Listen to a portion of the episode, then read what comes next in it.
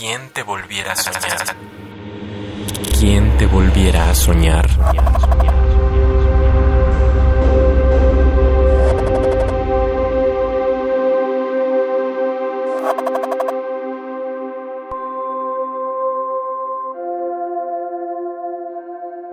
Letras perdidas.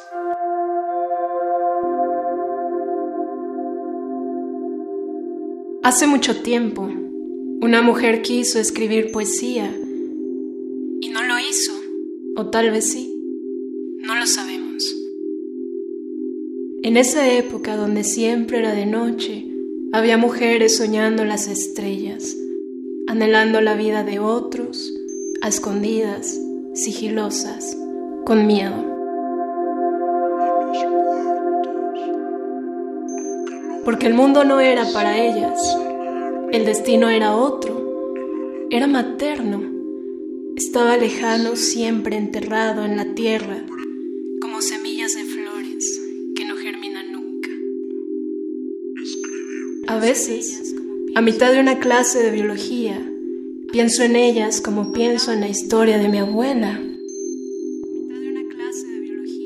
Ella hubiera sido botánica, lo sé. Había un jardín de bugambilias en sus ojos. Hablaban el idioma de la lluvia. Hablaban el idioma de las nubes con tristeza. Y me decía, enséñame a escribir, mi niña, para enseñarle a los muertos, aunque lo último que sepa sea leer mi nombre en una tumba. Enséñame lo que aprendes en la escuela. A mí también me hubiera gustado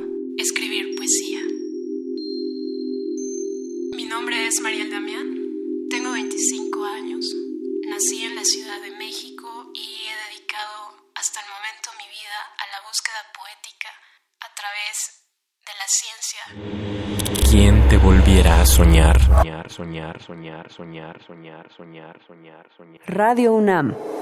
Experiencia sonora.